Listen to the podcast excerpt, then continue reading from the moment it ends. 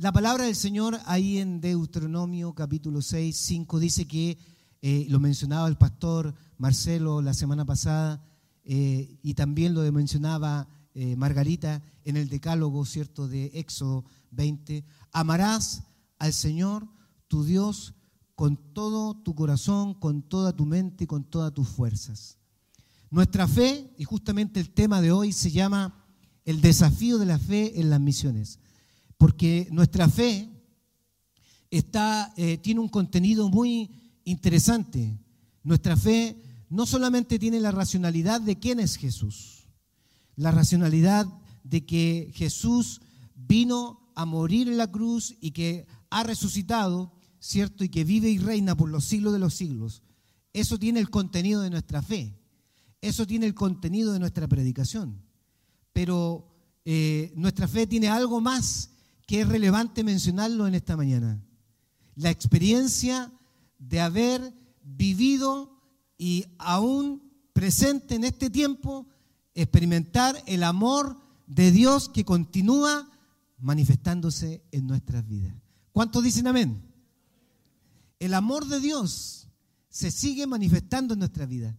El día que nosotros entregamos nuestra vida a Cristo, el amor de Dios inundó nuestro corazón y ha provocado un cambio profundo de tal manera que hoy nosotros podemos decir con certeza que amamos al Señor, que amamos al Señor. Y ahí está el desafío de la fe, porque el texto que yo les voy a leer, aunque eh, el capítulo 7 eh, está mencionando una advertencia, nos hace ver que el corazón, por mucha experiencia que haya tenido con Dios, tiene la tendencia, tiene la tendencia en su humanidad de apartarse de Dios. Y el capítulo 7 lo vamos a leer hasta el versículo 11, dice así la palabra del Señor. Cuando Jehová, tu Dios, te haya introducido en la tierra en la cual entrarás para tomarla y haya echado delante de ti a muchas naciones, al Eteo, al Jerjeseo, al Amorreo, al Cananeo, al Fereceo, al Ebeo y al Jebuseo, siete naciones mayores y más poderosas que tú, y Jehová tu Dios las haya entregado delante de ti y las hayas derrotado, las destruirás del todo. No harás con ella alianza, ni tendrás de ella misericordia, y no emparentarás con ellas, no darás tu hija a su hijo, ni tomarás a su hija para tu hijo, porque desviará a tu hijo en pos de mí, y servirán a dioses ajenos, y el furor de Jehová se encenderá sobre vosotros y te destruirá pronto. Más así habéis de hacer con ellos, sus altares destruiréis y quebraréis sus estatuas y destruiréis sus imágenes de acera y quemaréis sus esculturas en el fuego. Un pueblo santo, eh, porque tú eres un pueblo santo para Jehová tu Dios. Jehová tu Dios te ha escogido para hacerle un pueblo especial, más que todos los pueblos que están sobre la tierra no por ser vosotros más que todos los pueblos, os ha querido Jehová y os ha escogido, pues vosotros erais el más insignificante de todos los pueblos, sino por cuanto Jehová os amó y quiso guardar el juramento que juró a vuestros padres. Os ha sacado Jehová con mano poderosa y os ha rescatado de servidumbre de la mano de Faraón, rey de Egipto. Conoce pues que Jehová tu Dios es Dios, Dios fiel que guarda el pacto y la misericordia a los que le aman y guardan sus mandamientos hasta mil generaciones, y que da el pago en persona al que le aborrece, destruyéndolo, y no se demora con el que le odia, en persona le dará el pago. Guarda, por tanto, todos los mandamientos, estatutos y decretos que yo te mando hoy que cumplas. Capítulo 7. Fíjense que el capítulo 7 hace una advertencia contra la idolatría, cierto, de Canaán. Eh, cuando yo pienso en la idolatría, hoy día vivimos en una sociedad llena de idolatría. Vivimos en una sociedad que levanta altares de dioses ajenos y no del Dios verdadero. Y cuando hablamos de idolatría, estamos hablando de una excesiva admiración a imágenes, a ídolos, a dioses falsos Y de esa manera el corazón se inclina a darle pleitesía y reverencia a algo que no tiene que ver con la gloria de Dios y a algo que no tiene que ver con Dios mismo. Muchas veces esta idolatría adora y venera algo que toma el lugar que le pertenece a Dios, algo que de alguna forma le entrega devoción eh, y que reemplaza el darle la gloria a Dios. No siempre nosotros adoramos imágenes, no siempre nosotros adoramos esculturas. Muchas veces también el hombre tiene la tendencia a adorar a personas, las cuales el corazón también se inclina con devoción desmedida. Es cosa de mirar los conciertos, es cosa de mirar hoy día la música y es cosa de mirar hacia dónde cierto se dirige nuestros corazones. No estoy en contra de lo a lo mejor de lo que muchas veces nosotros queremos escuchar una música, etcétera, etcétera, pero cuando ya hay una devoción desmedida hacia una persona, hacia un ídolo, hacia alguien, estamos eh, de alguna forma reemplazando la gloria de Dios y la estamos dando a otra persona. Hermanos, eh, el corazón de aquel que es idólatra, el corazón de aquel que adora a otros dioses, levanta altares, no para confiar en Dios, levanta altares para confiar en imágenes, estatuas, ídolos, personas, sistemas, filosofías, etcétera, etcétera. Son aquellos que han levantado en este tiempo dioses extraños. Y eso lo vemos hoy día en la música, cómo se levanta la música para venerar, no al ídolo solamente, sino para venerar a Satanás, el diablo, abiertamente. Todos somos testigos de las últimas noticias que hemos visto en estas tres últimas semanas, en donde en carnavales se ha hecho una veneración a Satanás el diablo, ¿cierto? Denigrando, ¿cierto? En la imagen a la persona de Jesús. Eh, desde, la, desde, la, imagen ellos lo hacen, pero desde la realidad sabemos que Cristo es el Señor de todas las cosas, porque por Él, para Él y por Él fueron hechas todas las cosas. A Él sea la gloria por los siglos de los siglos.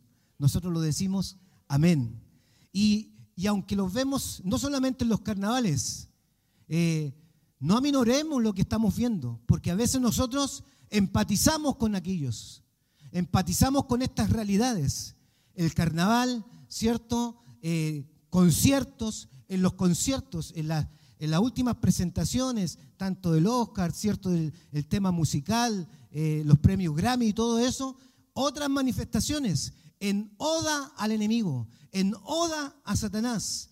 Sectas que se levantan hoy día para venerar a Satanás.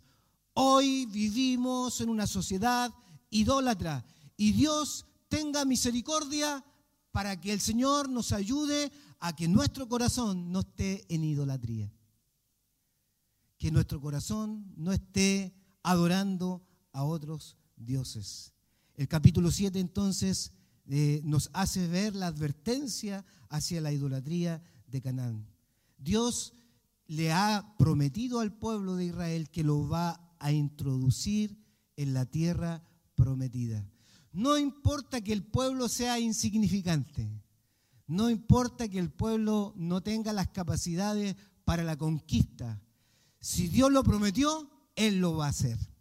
Y como Dios es todopoderoso y el poder de Dios es sobre todo poder, podemos decir que el texto dice que hay siete naciones más poderosas que Israel.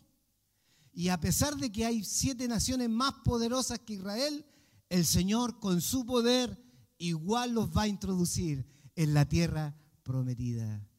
Una reflexión o una aplicación interesante. No importa que hoy día en la sociedad estemos viendo un poderío militar en algunos sectores del mundo. No importa que en el mundo hoy día estemos viendo en algunos sectores riquezas. ¿Se han dado cuenta lo que están haciendo los eh, de Arabia Saudita? La ciudad, esa ciudad moderna que va a traspasar todo el desierto, algo impresionante. Tienen dinero, tienen riqueza, pero aun cuando el, en, el mundo pueden haber muchos lugares con riqueza y con poder, el Señor ha levantado a un pueblo que dice que es insignificante porque tiene propósitos con Él y lo pone en la tierra prometida. Hoy tú y yo somos hijos de Dios, hijos del Rey de Reyes, Señor de Señores. No importa que este mundo, esté eh, inmerso en la riqueza, en el poder militar y en otros poderes que a veces nos traen a nosotros inseguridad y vulnerabilidad. Nuestra mente, nuestro corazón, si realmente estamos alineados con la voluntad del Señor, va a estar puesta en la eternidad, va a estar puesto en lo que el Señor tiene preparado para nosotros. Él tiene una tierra prometida, preparado para nosotros. Y lo dijo Jesús, he aquí yo voy a preparar morada para vosotros. Eh, para que donde yo esté, donde yo estoy, vosotros también estéis. Por lo tanto, Dios, en esta realidad del poder de Dios, que es sobre todo, introduce, está dispuesto a introducir sí o sí al pueblo de Israel. Eh, me gusta eh, este versículo que, que, está en Juan capítulo 10, 17, 15, porque eh, Dios no esconde, no retira al pueblo del el mundo. Y lo mismo lo hace con nosotros. En el capítulo 17 de Juan dice, no ruego que lo quites del mundo, sino que lo guardes del mal. Y aquí está el, énfasis de las misiones. Si el Señor aún en un mundo, en un mundo que estamos viendo hoy día, idólatra, en un mundo que ha levantado altares y va a seguir levantando altares, en un mundo que está, cierto, levantando a través de, ciertas eh, áreas culturales para que se oiga mucho más los dioses ajenos, el arte, la música eh, y otras culturas o áreas culturales, nosotros también como hijos de Dios a través de las misiones deberíamos levantar con mayor fuerza también y aprovechar el arte, la cultura, la música, la profesión, todo lo que Dios nos da para dar testimonio del reino de Dios, para dar testimonio de Cristo. Porque si el mundo hoy día está levantando los altares de dioses ajenos, dioses falsos, dioses que no, eh, no pueden tener el poderío y la autoridad que tiene el Señor Jesucristo, ¿cuánto más nosotros podemos levantar el altar de Dios, la gloria de Dios, el nombre de Cristo, para que sea oído que sí el reino de Dios en Cristo Jesús es la mejor noticia que el ser humano puede tener es la mejor noticia que el ser humano puede tener. Y le dice el Señor al pueblo de Israel, y Jehová tu Dios las, eh, los haya entregado delante de ti las naciones, ¿cierto? Y, las, y le deja una advertencia. ¿Qué tienen que hacer con las naciones? No es, no es mirar al Dios cruel, es mirar al Dios que cuida a su pueblo. Le dice, destruirás del todo a aquellos que son idólatras. La Biblia dice, allí en Isaías 42, 8, yo soy Jehová, este es mi nombre, y a otro no daré mi gloria, ni mi alabanza a esculturas. En otros pasajes, ¿cierto? Dice, yo no comparto mi gloria con nadie. Y en ese desafío uno puede pensar, entonces, ¿cuál es la tarea misionera que tenemos en un, frente a un mundo idólatra? ¿Cuál es la tarea misionera frente a un mundo idólatra? Cuando el misionero va a las misiones, va a un mundo idólatra, en donde hay religiones que adoran muchos dioses. Y el Señor en este tiempo no los manda a despreciar al ser humano, nos manda a amar al prójimo. Pero desde esa perspectiva, eso no quiere decir que nosotros no aborrezcamos eh, la realidad de la idolatría en el mundo.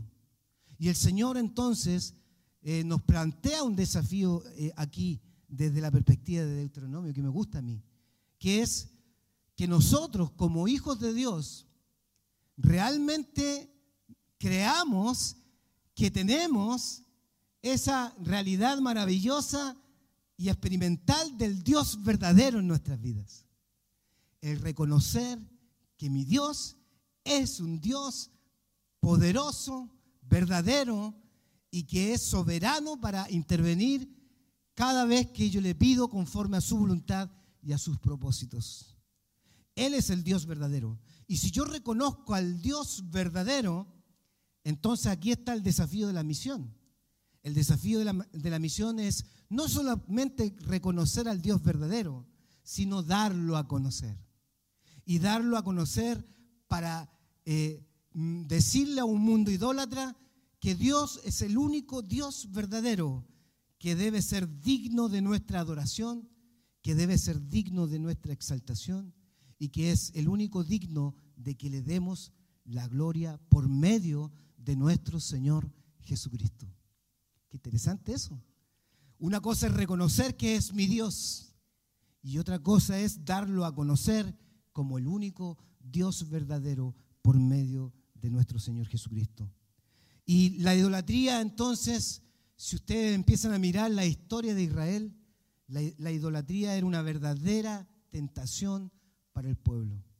Por eso que Dios eh, no le permite al pueblo de Israel convivir con, con los, los habitantes de Canaán, porque Dios sabe que el corazón del pueblo de Israel es frágil.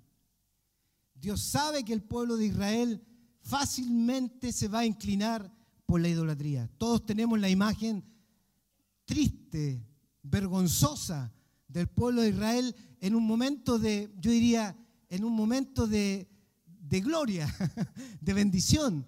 Ven la gloria de Dios, Dios hablando en el monte, envían a, a Moisés, ¿cierto?, a recibir las tablas de la ley en el monte Sinaí, al pacto que el Señor ahí estableció, pero uno se cuenta ahí en ese momento que mientras baja, el pueblo se inquietó. ¿Y qué es lo que hace el pueblo? Hace un becerro de oro. Vergonzosamente hace un becerro de oro. Levanta a otros dioses, levanta otros ídolos. La tendencia del pueblo de Israel, y quizás, hermanos míos, puede ser la tendencia de nosotros. Levantar becerros de oro o levantar otros altares. Y así fue que lo llevó entonces la idolatría a la, a la destrucción. En varios pasajes de la historia de la Biblia uno puede ver que el pueblo de Israel, cierto, tuvo, tuvo que vivir los pesares, las tristezas de, de responder a la idolatría, cierto, en forma vergonzosa. Y Moisés, ¿qué es lo que hace en este texto? Previó de que los israelitas una vez ¿cierto?, arraigados en la tierra de Canaán, ellos iban a tener la tendencia de olvidarse de su Dios. Y Él los advierte, porque no solamente van a olvidarse del Dios verdadero, sino van a servir, que es peor todavía, van a servir a dioses ajenos. Y aquí hago la pregunta para nosotros, para, lo que para los que nos escuchan en esta mañana. ¿Cuántas, ¿Cuántos nos hemos olvidado posiblemente de Dios? ¿Cuántos posiblemente en este tiempo, en una forma quizás vergonzosa, incluso yo diría eh, que no tiene explicación, están sirviendo hoy día a otros dioses que han levantado en su propia vida? Porque el Señor le dice al pueblo de Israel que destruya del todo lo que lo que es del cananeo, que no haga alianzas con ella, que no se eh, emparenten con ella también y que no dé su hijo o a su hija ni su hija a su hijo. Es decir, la realidad, el paréntesis grande acá, hermanos míos, la realidad de los yugos desiguales. La realidad de los yugos desiguales que muchas veces no dimensionamos eh, la tragedia, el dolor y la tristeza que significa eh, aminorar la realidad de convivir con una persona no creyente.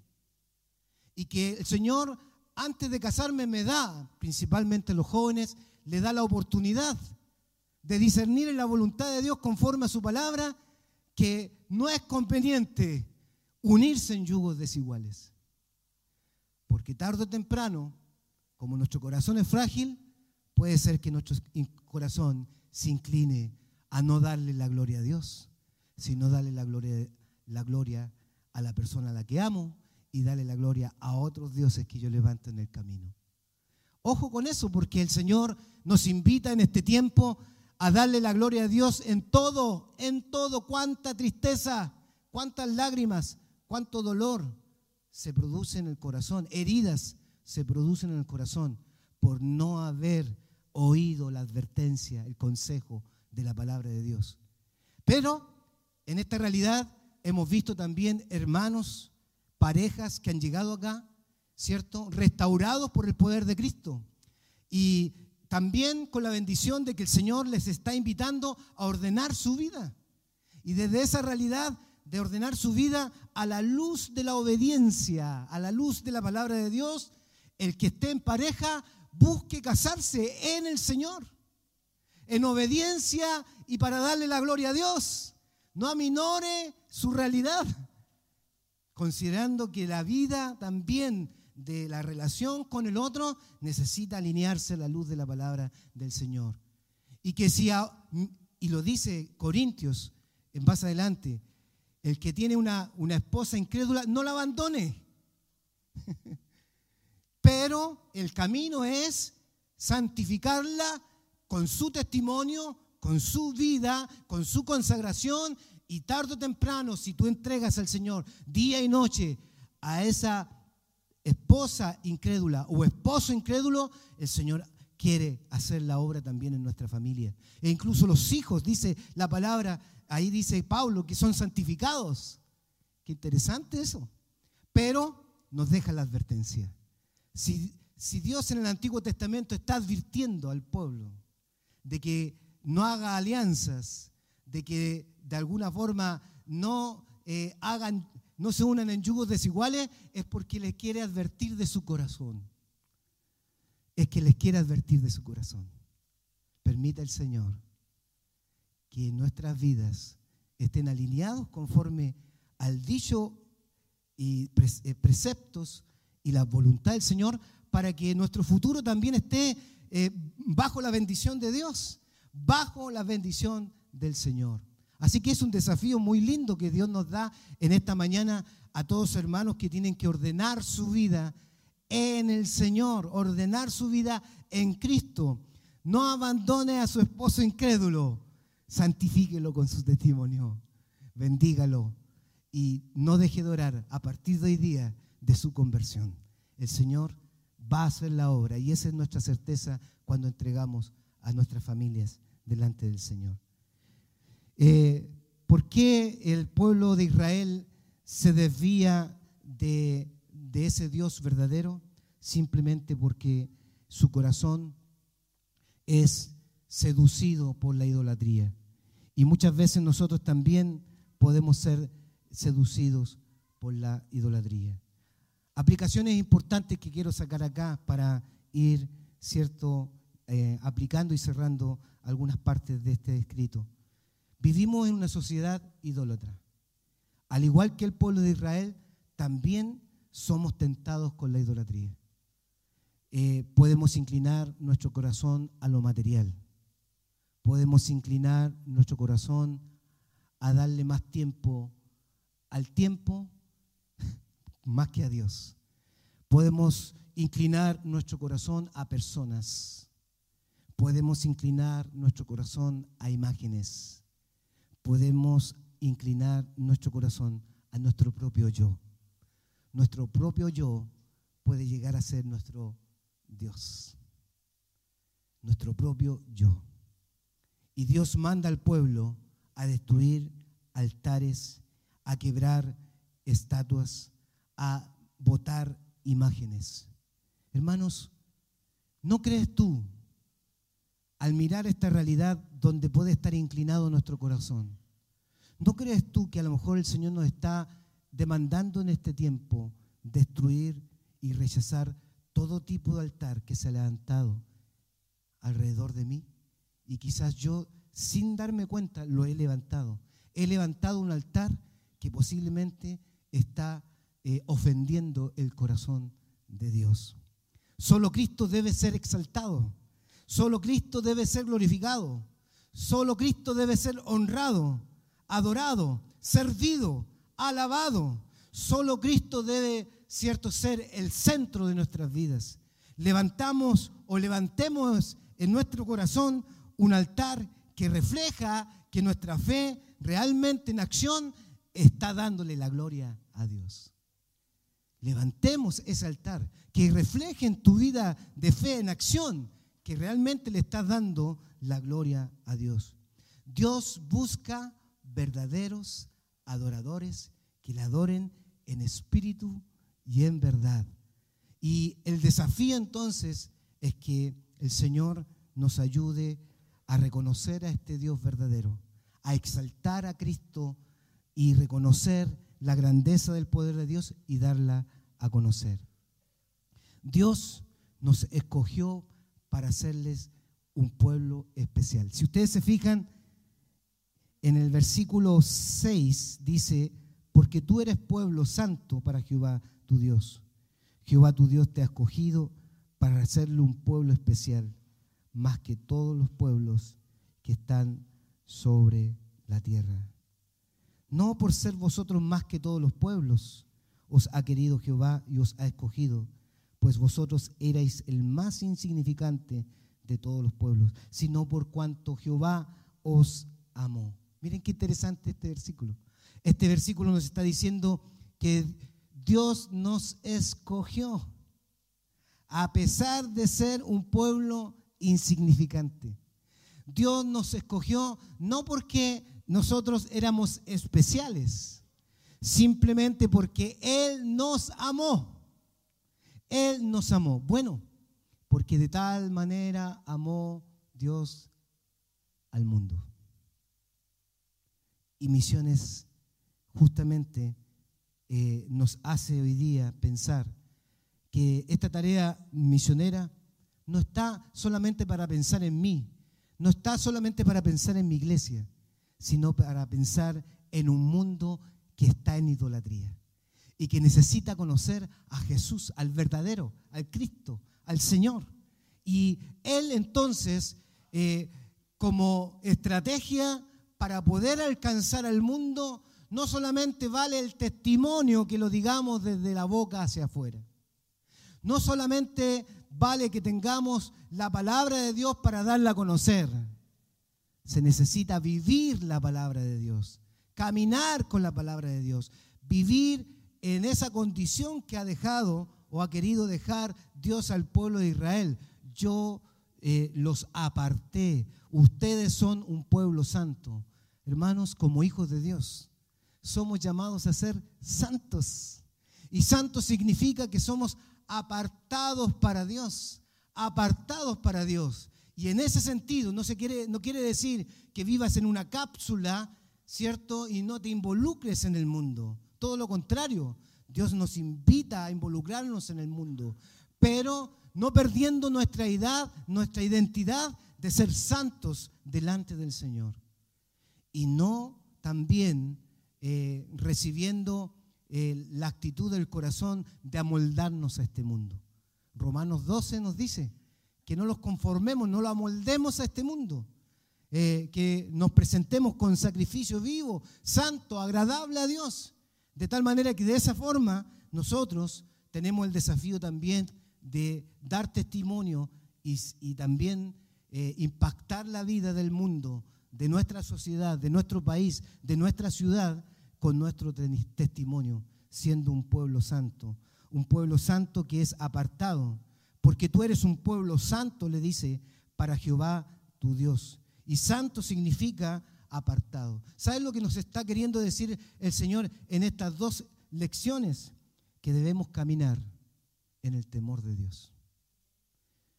Debemos caminar en el temor de Dios. Si en el temor de Dios el Señor me dice, a través de la palabra, que debo ordenar mi vida, entonces haz todo lo posible para ordenar tu vida. Si en el temor de Dios el Señor me dice que debo, cierto, hacer cambios en mi vida para darle la gloria a Dios, entonces cambio de dirección y me dirijo entonces en hacer la voluntad del Señor. Si en el temor de Dios Dios me dice, hey, no estás dándole la gloria a Dios con tu vida. Entonces yo acciono mi fe y pongo mi vida al servicio del Señor. En el temor de Dios significa entonces estar dispuesto a estar apartado. Que andemos en sus caminos, no en otros caminos. Hay caminos que, cierto, al hombre le parecen camino de... al hombre le parecen derecho, pero su fin es camino de muerte. No confundamos. Caminemos con el Señor. Caminemos en el Señor. Y caminemos en la voluntad del Señor. Yo soy el camino, la verdad y la vida. Que le amemos y que le sirvamos. Ahí está quizás esos tres conceptos de ser apartados. Que caminemos en el temor de Dios, que andemos en sus caminos y que le amemos y le sirvamos. Y ahí está el testimonio de santidad que podemos dar para alcanzar al mundo. Yo doy gracias al Señor porque me alegra ver a Oscar y realmente en esta mañana. Eh, y voy a compartir parte de su testimonio que él ha compartido el día jueves acá. Oscar viene o venía de un contexto de idolatría, en donde su entorno alrededor de la ciudad y alrededor de su contexto familiar eh, había brujería, ¿cierto, Oscar? Y él eh, en esa oración que estuvimos, manifestaba cuando llegó a, estado en estos lugares que sí ha tenido luchas espirituales.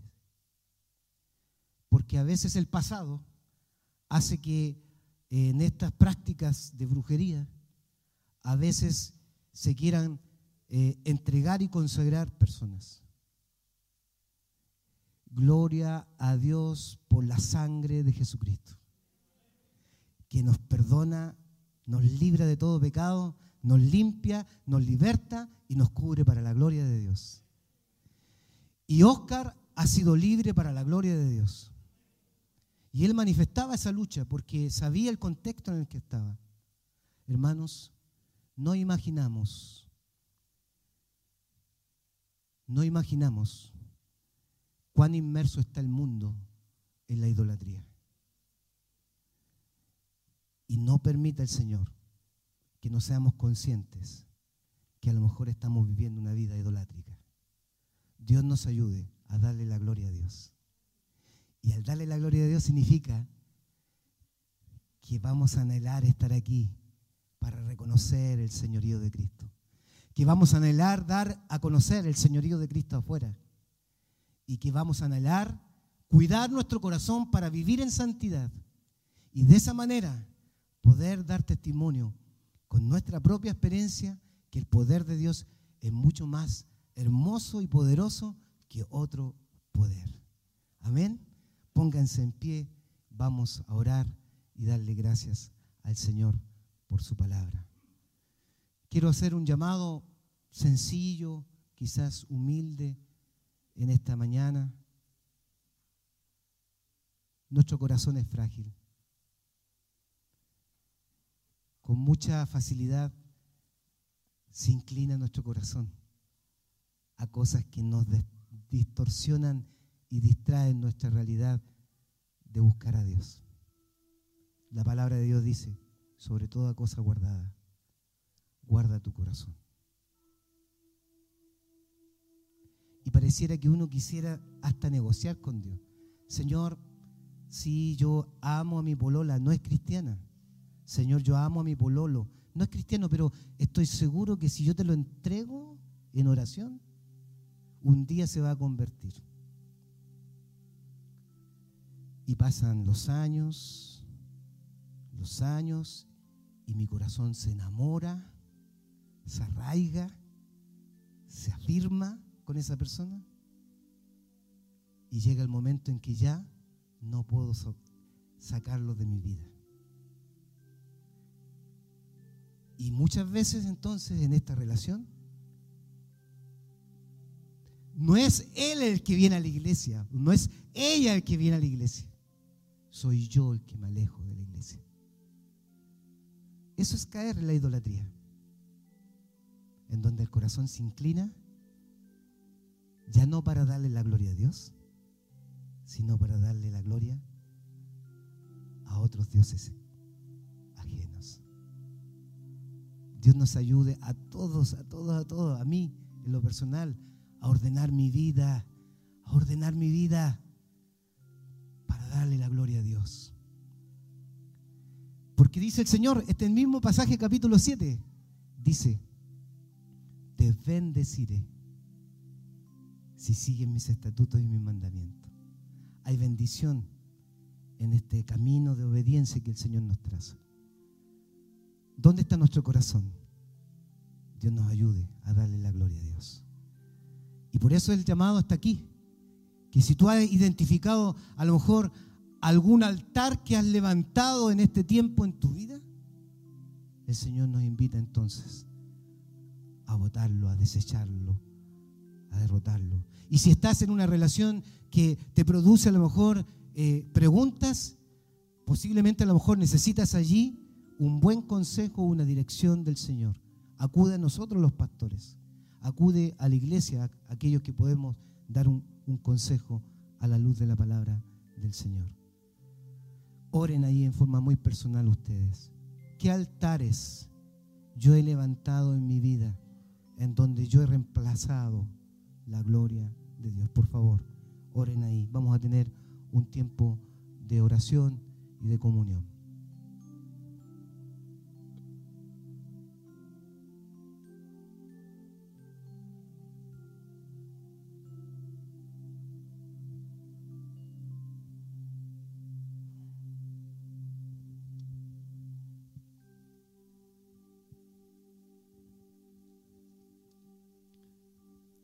Oh Señor, delante de tu presencia estamos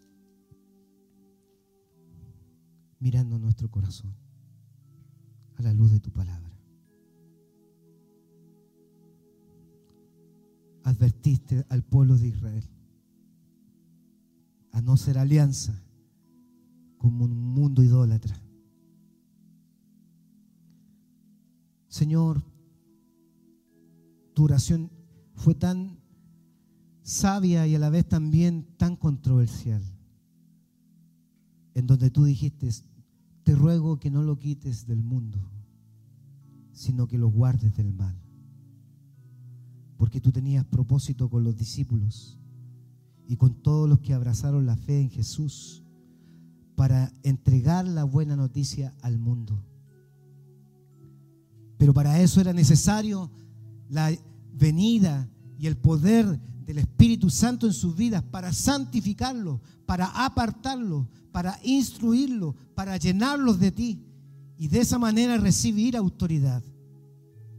Señor, ayúdanos a nosotros a recibir esa llenura de tu Espíritu, esa santidad, ese, esa autoridad de ser apartados para ti. Perdona nuestros pecados Perdona la inclinación de nuestro corazón a algo que no te agrada. Perdónanos, Señor, si mi corazón se ha inclinado más a lo material que darle la gloria a ti. Como dice tu palabra allí en Mateo, no hagáis tesoros en la tierra donde la cierto el, el orín corrompe, Señor. Padre, en el nombre de Jesús, ayúdanos, Señor, a hacer tesoros en el cielo Ayúdanos, Señor, realmente a cambiar nuestra mirada. Puede ser que nuestra mirada en nuestro corazón está aferrado a este mundo. Y en el nombre de Jesús, destruimos ese altar. Destruimos ese altar del tiempo en donde nuestro tiempo no tiene tiempo para ti. No tiene tiempo para darte la gloria a ti. No tiene tiempo para dedicarse a ti. No tiene tiempo para ti. Perdónanos, Señor. Destruimos ese altar en esta mañana también en el nombre de Jesús. Padre, en el nombre de Jesús, ayúdanos, Señor, realmente a mirar nuestro corazón para darnos cuenta que necesitamos entregarte nuestras pasiones, nuestros deseos, nuestros anhelos y ponerlo a la luz del guía, Señor Supremo, que es el Espíritu Santo, para que Él nos dirija realmente, Señor, para que nuestras pasiones sean dirigidas en devoción a ti, en entrega a ti. Y de esa manera como tú nos expresas cuánto nos amas, nosotros poder decir de corazón cuánto te amamos. Oh Padre, en el nombre de Jesús, limpia nuestros corazones, limpia nuestro corazón del yo, del egocentrismo, de nuestra vanagloria, de nuestras vanidades, de nuestra misma realidad que somos. Señor, para mirarte a ti y mirar tu obra y hacer tu voluntad. Gracias Señor por perdonarnos. Hoy diriges nuestros corazones hacia ti. Que como familia podamos hacer todo lo posible de darte la gloria. Como dice Josué, en algún momento de la Biblia allí, yo y mi casa serviremos a Jehová. Elegir entre los dioses ajenos o el Dios verdadero. Tú nos demandas hoy día elegir. Tú nos demandas hoy día responder. Señor, ojalá y permite que nuestro corazón diga, yo y mi casa serviremos a Jehová.